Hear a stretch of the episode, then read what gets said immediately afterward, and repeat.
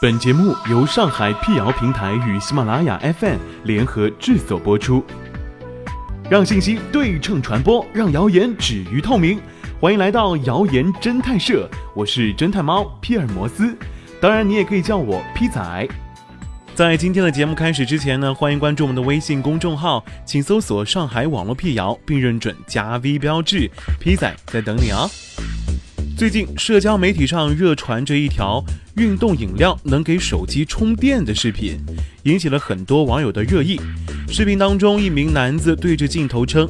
运动饮料当中含有电解质成分，只要把充电头放进运动饮料当中，就可以给手机充电了。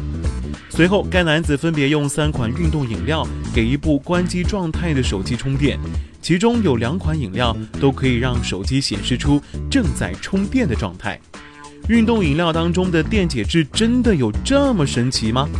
大部分网友都表示不太相信。经解放日报上官新闻记者查证，网传视频其实是人为上传的恶搞短片。运动饮料无法真正的给手机充电，因为饮料中的电解质只能导电而无法充电。北京电视台的一档节目对视频当中的试验呢进行了亲身的验证。记者购买了三瓶市面上常见的运动型饮料，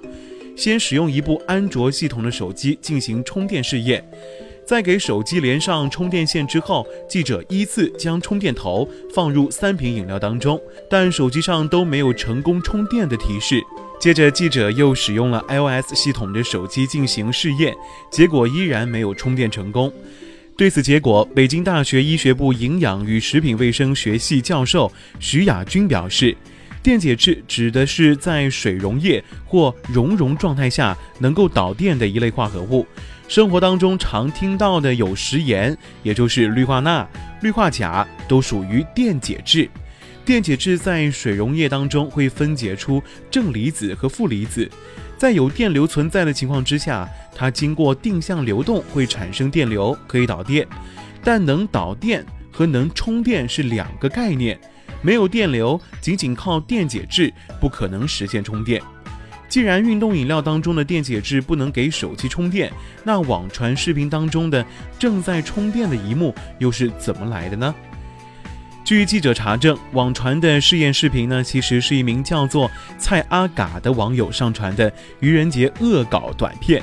据了解，该网友于愚人节的前一天将视频传至网络，获得了几十万的点击量，让许多人信以为真。四月一号，愚人节当天，该网友在社交网络上发布消息，承认该视频只是愚人节的一个恶搞短片。同时，他还称在视频的末尾注明了“愚人节快乐”的英文字样，不过被网友忽略掉了。